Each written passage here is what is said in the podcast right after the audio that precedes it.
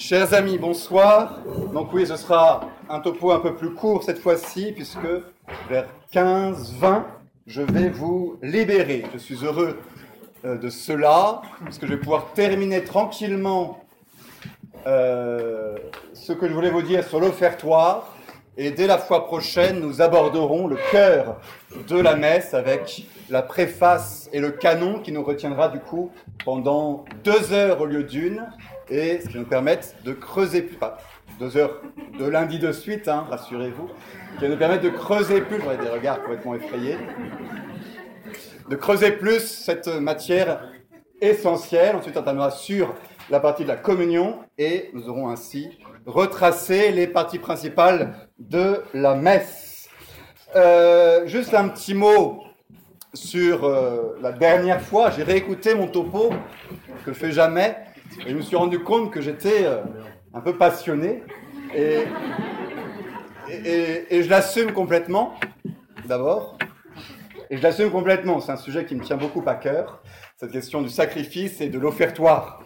Euh, je voulais simplement repréciser quand même dans ces questions-là, et lorsque il peut m'arriver d'être polémique, euh, je le fais parce que je pense que je le peux, d'abord, que j'en ai la liberté dans l'Église de réfléchir et de ne pas être d'accord toujours avec tout ce qu'il se fait.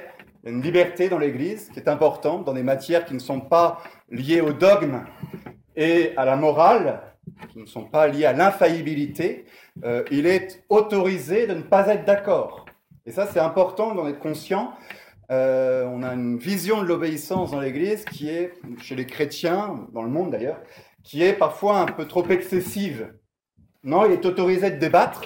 D'ailleurs, ça avait beaucoup, beaucoup débattu euh, chez les liturgistes au moment de euh, faire le nouveau rite. Et donc, on avait beaucoup débattu et critiqué sur l'ancien rite, en toute liberté, dans un débat théologique ouvert, dans ces matières-là. Et nous sommes tout à fait autorisés à continuer à réfléchir sur ces, ces, ces choses-là en toute euh, gentillesse et en toute euh, charité euh, si on pense avoir des arguments qui sont importants, convaincants, éclairants. Voilà. Donc là, c'est sûr que le, ce que je vous dis, bah, ça, ça dépend un peu de la force de mes arguments, de, ma réflexion personnelle, la réflexion de, des théologiens que, j'invite dans, ces débats-là. Donc, faut pas, c'est pas parce que c'est polémique que tout de suite il faut dire là, ça va pas. Voyez? Une scène polémique dans l'Église, elle est, elle est bonne, et c'est d'ailleurs parfois par une scène polémique qu'on peut faire avancer des choses euh, en montrant que bah, là, il faudrait améliorer ça, changer ça, changer ça.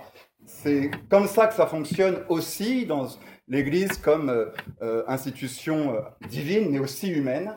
dans un concile, par exemple, bah, ça débat, hein, ça, ça, ça, y va. Chacun apporte ses arguments et on réfléchit en toute objectivité. C'est ça le mot-clé, c'est l'objectivité. Parce que, et bien évident que quand on va euh, critiquer ou porter un jugement sur euh, euh, des, pratiques de la liturgie, tout de suite, on risque fort de déraper sur le subjectif et sur la pratique que les gens ont.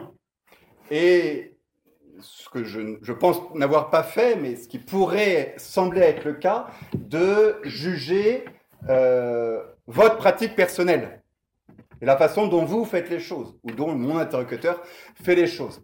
Et on tombe de l'objectif au subjectif. Et là, tout de suite, bah, le débat est plus difficile parce qu'on a l'impression de, euh, de, de, dire que l'autre fait mal et euh, qu'il est en train de se damner ou euh, de perdre la foi et tout ça.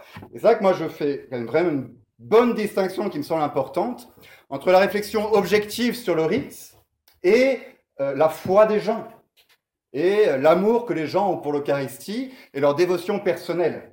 Je ne me permettrai jamais de juger euh, ou de, euh, penser que un tradit est plus saint qu'un non tradit, par exemple, pour dire les choses clairement. Euh, non. D'accord?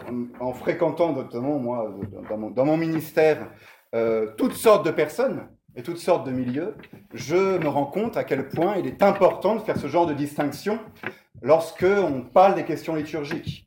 mais ma position liturgique et la position de la fraternité ou la tradition en liturgie est une, euh, une critique de certains points de la messe en français, notamment l'offertoire que j'ai bien développé la dernière fois.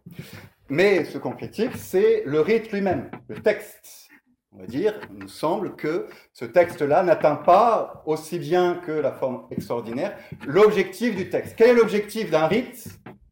L'objectif d'un rite, le but d'un rite, c'est euh, de manifester quelque chose, de montrer mieux à des fidèles le mystère caché de la messe, en l'occurrence. Et donc c'est à ce niveau-là, de la capacité d'un rite à exprimer extérieurement certaines choses, que se situe mon débat et mon questionnement sur la question de l'offertoire notamment. Euh, et non pas sur euh, les fidèles eux-mêmes qui saisissent ou non ces réalités. Si vous allez à catessence ou que vous avez eu un bon catéchisme, vous êtes tous persuadés et vous savez tous très bien que vous devez offrir votre offrande à la messe au moment de l'offertoire. Et vous allez le faire. Et c'est très bien. Et vous allez le faire peut-être bien mieux que moi ou que n'importe qui.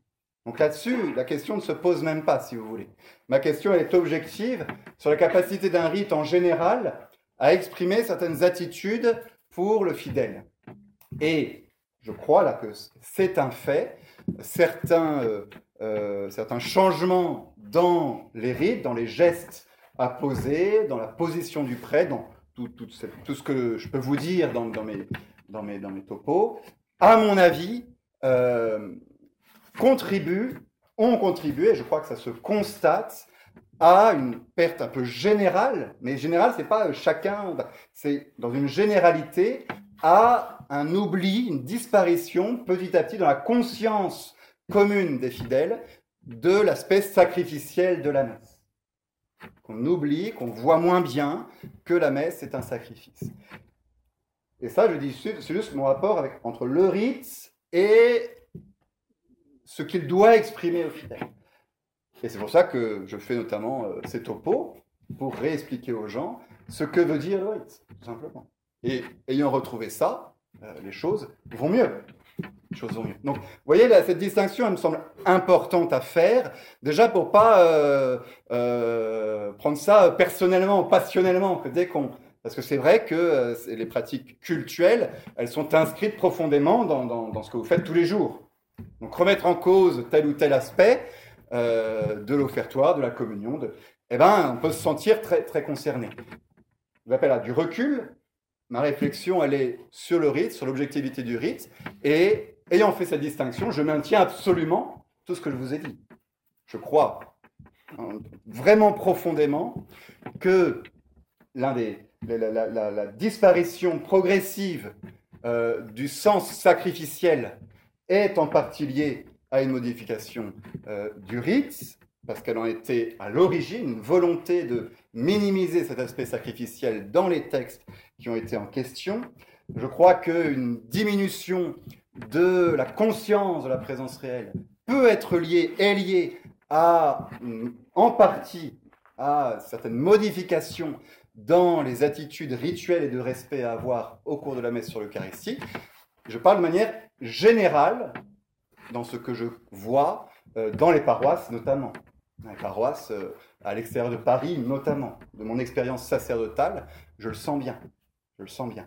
Qu'il y a quand même un lien cause à effet entre des changements euh, de pratique et une, foi, en tout cas une, perception de certaines choses qui euh, est moins présente, qui est moins là. C'est cohérent parce que le rite, justement, sert à ça. Le rite sert à porter la foi d'un fidèle. Et quand il voit quelque chose, il se dit Ah oui, c'est vrai, c'est ça. Donc, ayant dit cela, bien entendu, euh, je ne juge personne personnellement sur sa foi et persuadé que vous êtes tous plus sains euh, que moi. Enfin, je l'espère en tout cas. nous regardons. Voilà, ayant fait cette petite mise au point, nous restons sur un sujet, sur un domaine objectif.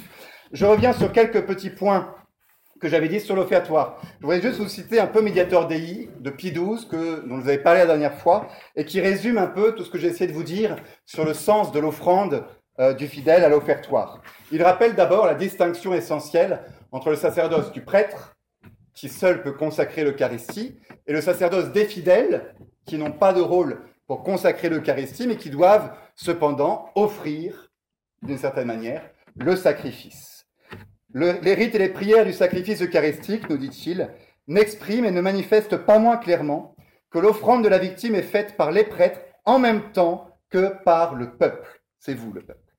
Non seulement en effet, après l'offrande du pain et du vin, le ministre du sacrifice, tourné vers le peuple, dit expressément, priez mes frères pour que mon sacrifice, qui est aussi le vôtre, trouve accès près de Dieu le Père Tout-Puissant.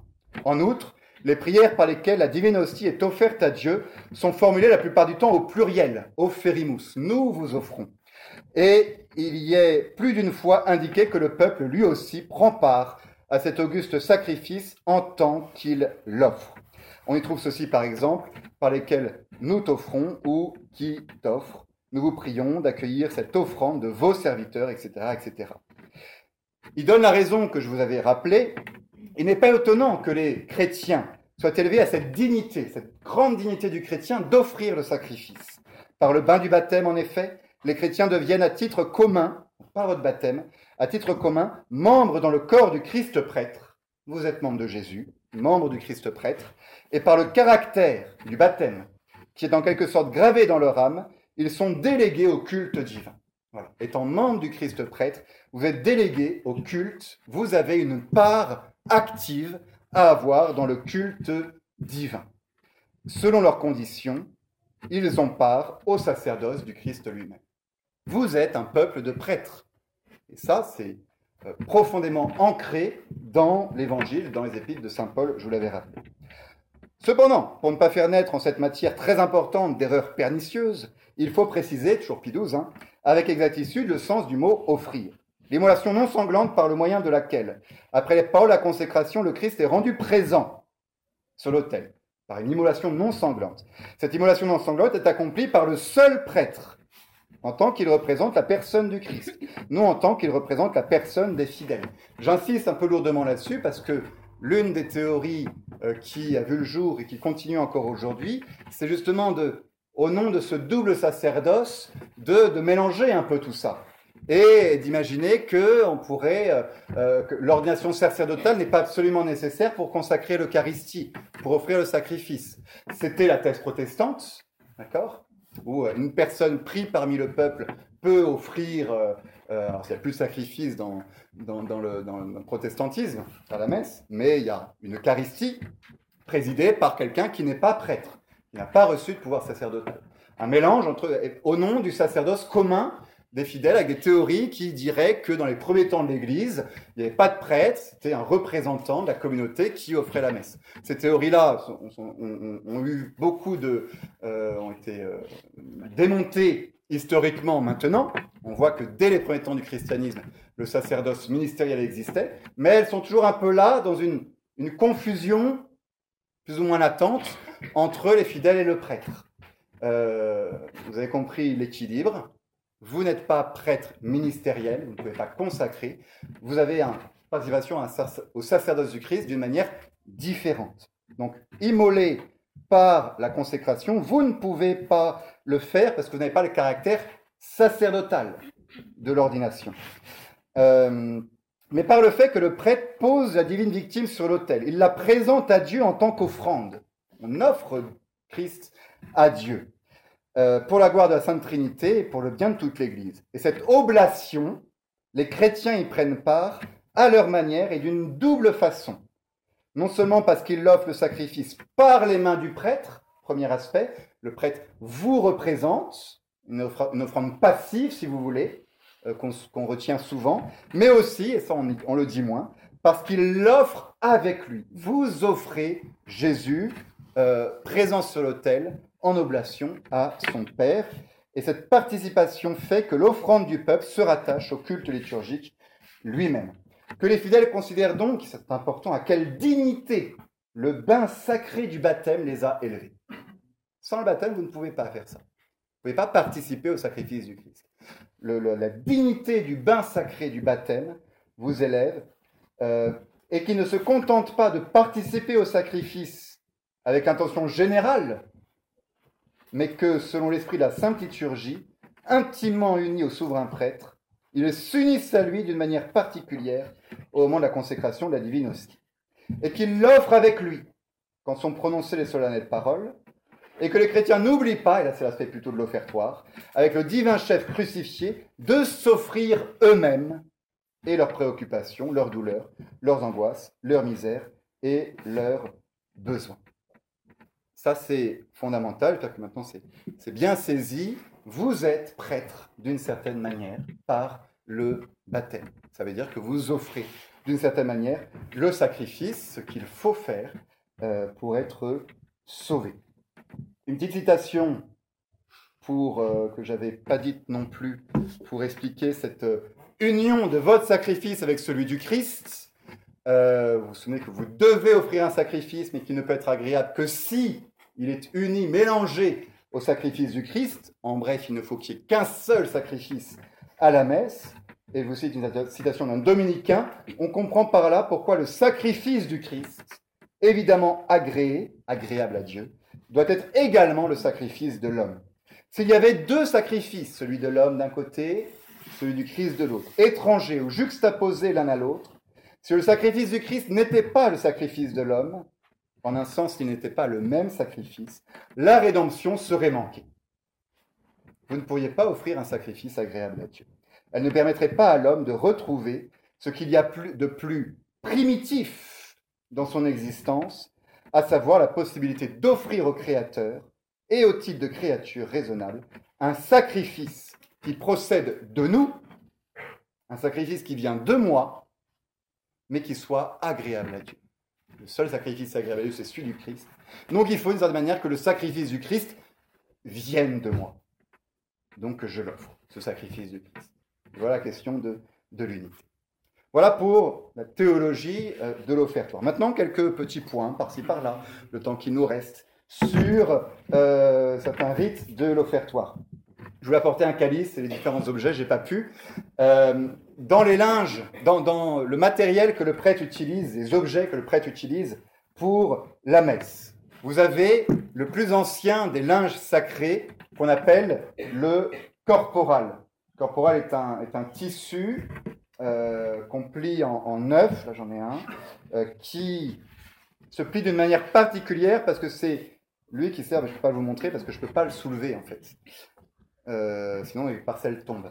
Un corporal est un tissu, un carré, grand carré, qu'on plie en neuf, toujours vers l'intérieur, pour que les parcelles d'hostie qui seraient dessus tombent à l'intérieur et ne tombent pas à l'extérieur. C'est le tissu le plus ancien. dès les débuts du christianisme, on avait les nappes sur l'autel, et ensuite on mettait un grand tissu en lin qui recouvrait tout l'autel au moment du saint sacrifice, et sur lequel on déposait l'hostie consacrée. Pour ça qu'on l'appelle le corporal, parce qu'il sert à contenir le corps du Christ. C'est un tissu en lin parce qu'il évoque anciennement un linceul, le linceul qui sert à ensevelir euh, les corps. Et donc autrefois, c'était un grand, grand tissu qui non seulement se mettait sur l'autel, mais qui ensuite recouvrait les oblations pour couvrir complètement euh, le pain et le vin. Donc il y avait euh, ce tissu qui était en dessous et au-dessus. Et petit à petit, cette pratique va un peu changer et on va couper le tissu en deux, ne laissant le corporal que sur l'autel, juste à l'endroit du sacrifice, donc euh, un, carré de 70-80 cm de côté. On met le calice dessus et au-dessus du calice, la pâle qui est en fait, euh, qui avant ne faisait qu'avec le corporal. Vous voyez, vous avez le corporal là, qui avant se repliait sur le calice, et pour les soucis pratiques, on a coupé, et on a gardé la pâle qui sert à couvrir le calice, et l'hostie, et le corporal en dessous. C'est pour ça que la pâle et le corporal euh, sont faits de la même matière, sont en lin, en tout cas le dessous est en lin. C'est pour ça qu'il n'y a qu'une seule bénédiction pour le corporal et la pâle. Et c'est pour ça que le corporal et la pâle, quand ils sont nettoyés, demandent un nettoyage particulier. Je vais vous expliquer ça. Euh, donc le corporal et la palle. Autre tissu important, donc on, met le corporal, on pose le calice dessus, et sur le calice, on met un tissu qui s'appelle le purificatoire. Purificatoire, purificatoire, tac, qui se met comme ça, et qui sert, comme son nom l'indique, à purifier.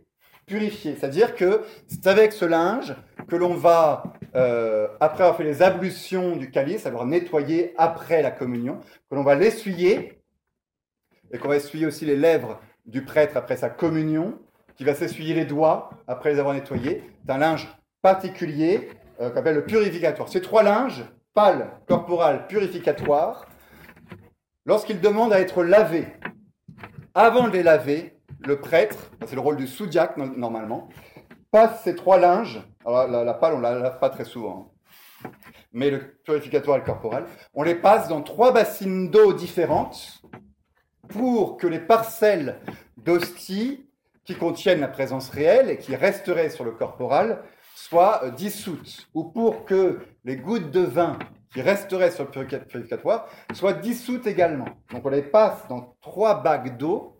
Cette eau, ensuite, on la met en terre une fois que les parcelles sont dissous, et on peut ensuite laver les linges comme euh, à la machine ou euh, n'importe comment. Voilà. Pour montrer cette, attitude, vous voyez, de, des linges sacrés, puisqu'ils touchent le corps et le sang de euh, Jésus. Au-dessus du calice, donc vous avez le purificatoire, qui est un linge, et au-dessus, vous avez ce qu'on appelle la patène, qui est une petite assiette, un peu creuse, dans laquelle on met l'hostie. Je vous avais expliqué la dernière fois l'origine de la patène. Autrefois, les patènes étaient énormes, très grandes, elles pesaient très lourd, et elles servaient à déposer les pains des offrandes des fidèles qu'on apportait, qu'on offrait sur l'autel. Et ensuite, elle servait, cette grande patène, à la fraction des pains consacrés pour les fidèles. Lorsqu'on est passé au Xe siècle à peu près aux hosties azim, sans levain, déjà euh, découpées en quelque sorte en forme de pièces pour rappeler le lien qu'il y a entre l'hostie et l'offrande de la quête. J'avais dit ça, je ne sais plus.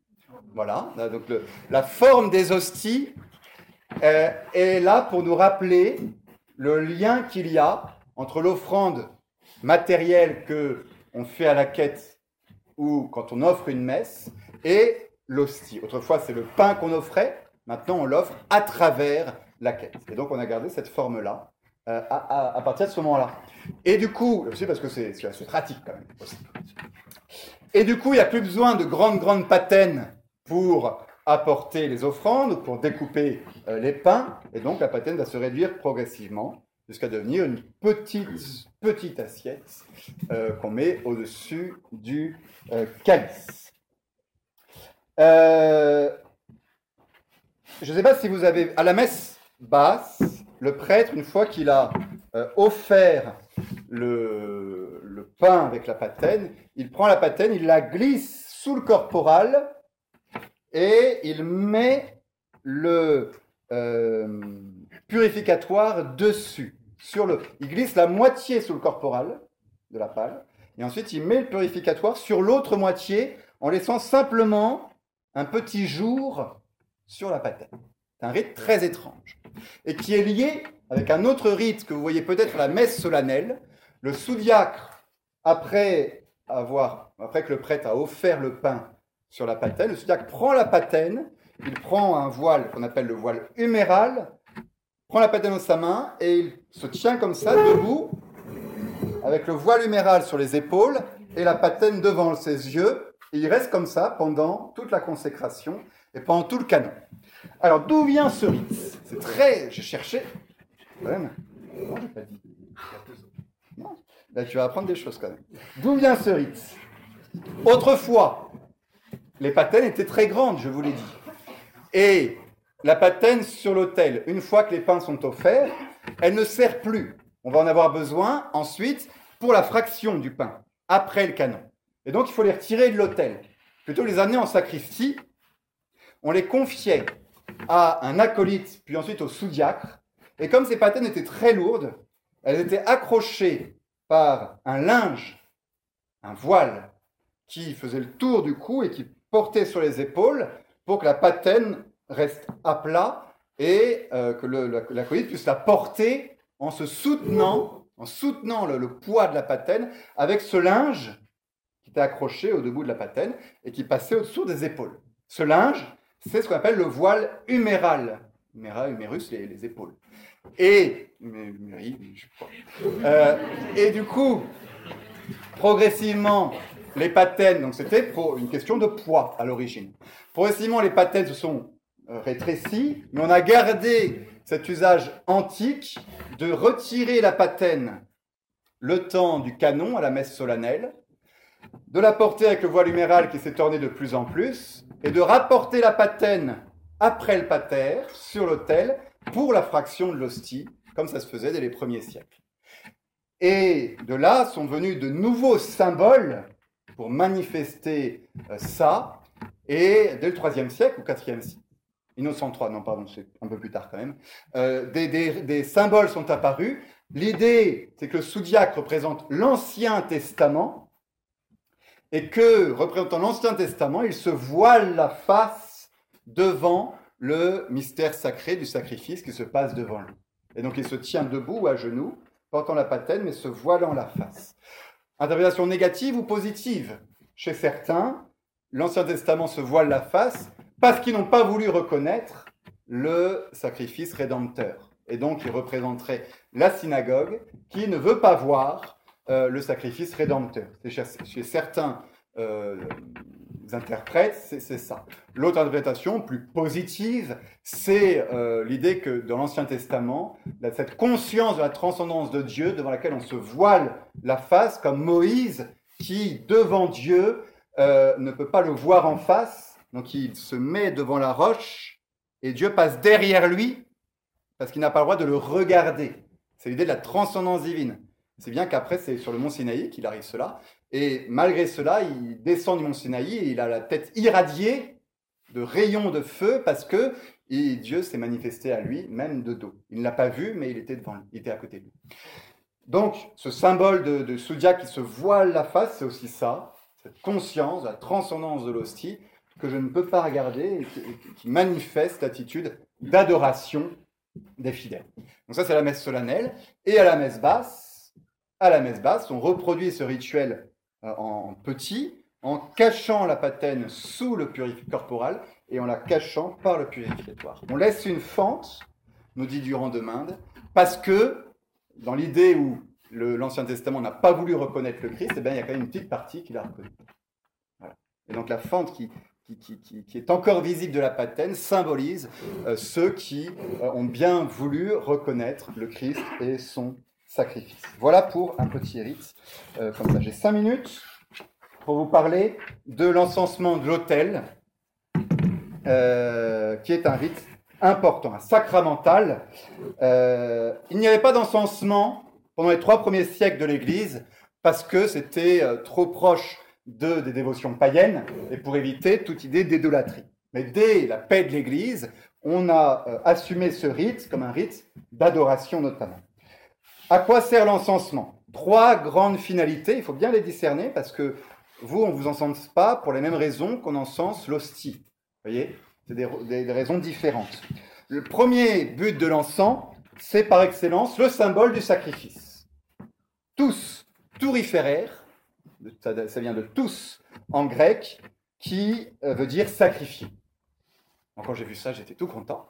Euh, touyen en grec veut dire sacrifier. Donc offrir de l'encens, c'est réellement poser un acte sacrificiel. Et d'ailleurs, on voit très bien qu'est-ce qui se passe dans le rite de l'encens? On a des grains d'encens qui sont détruits, brûlés, anéantis par le feu, hein, ce sacrifice d'immolation et la fumée s'élève en agréable odeur, diffusant l'être profond du grain d'encens, révélant quelque chose, sublimant le grain d'encens, si vous voulez, comme le sacrifice est appelé à nous sublimer, à nous faire passer à un état supérieur en nous consacrant euh, à Dieu. En quelque sorte, l'âme de l'encens qui se manifeste et qui monte vers Dieu à travers cette destruction. Donc un symbole très fort de ce qu'est un, un sacrifice.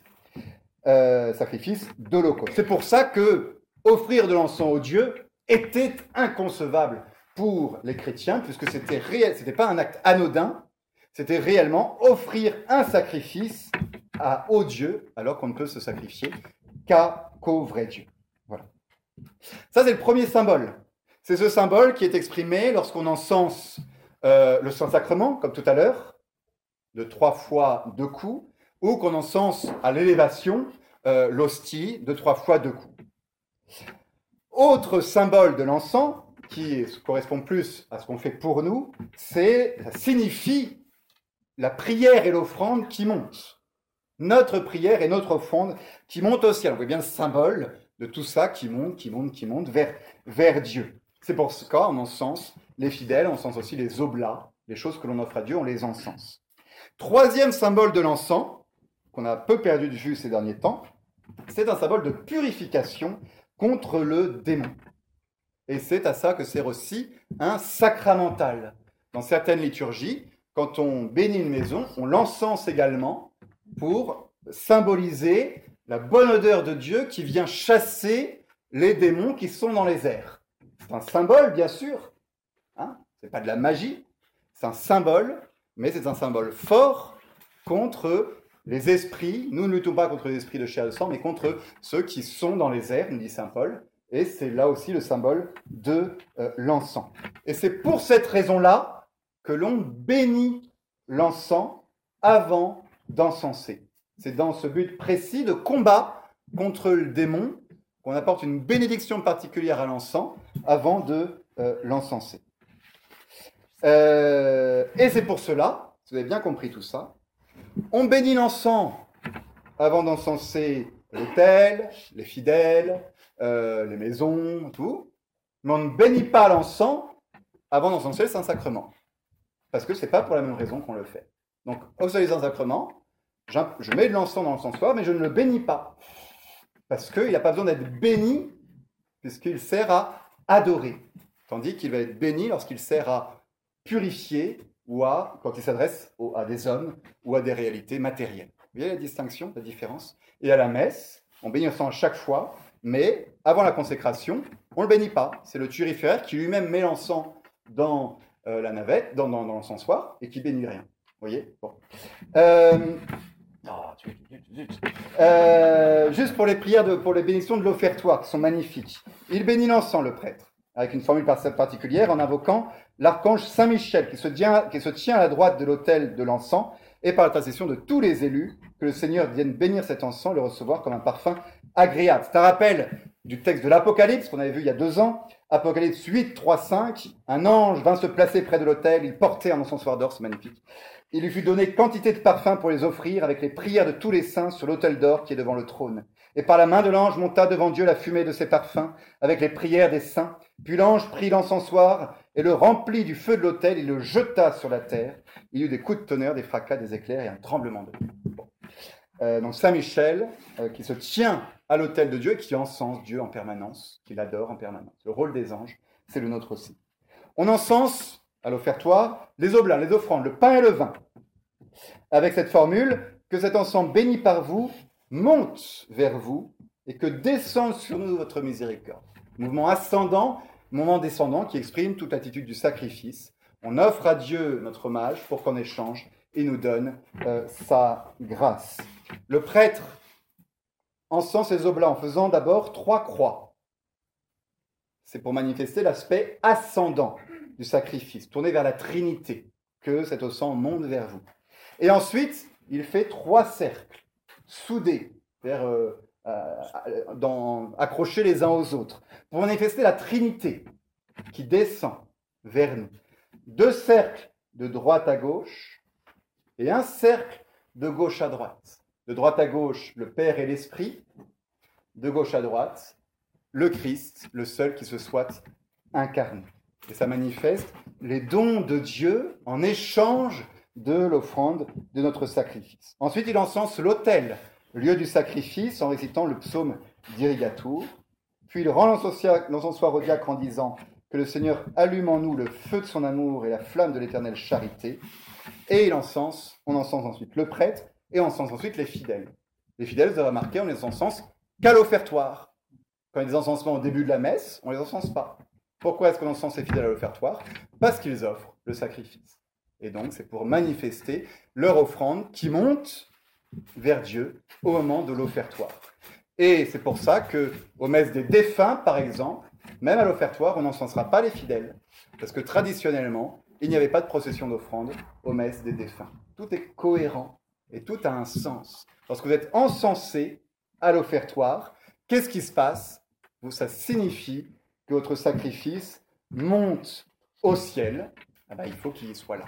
Et donc ça doit vous rappeler l'encensement de l'offertoire, et juste avant généralement l'oraté fratresse, que bah, ce qui monte au ciel, c'est l'union de votre sacrifice à, au sacrifice du Christ. Et toute cette fumée, ce mélange, fumée des oblats, de l'autel, la vôtre, tout cela se mélange et monte au ciel dans un symbole extrêmement beau, extrêmement fort, une bonne odeur, une belle vision, une fumée blanche, qui manifeste réellement ce qu'est l'attitude profonde de la messe, l'offrande du sacrifice. Pensez-y la prochaine fois. Merci beaucoup pour votre attention et votre indulgence.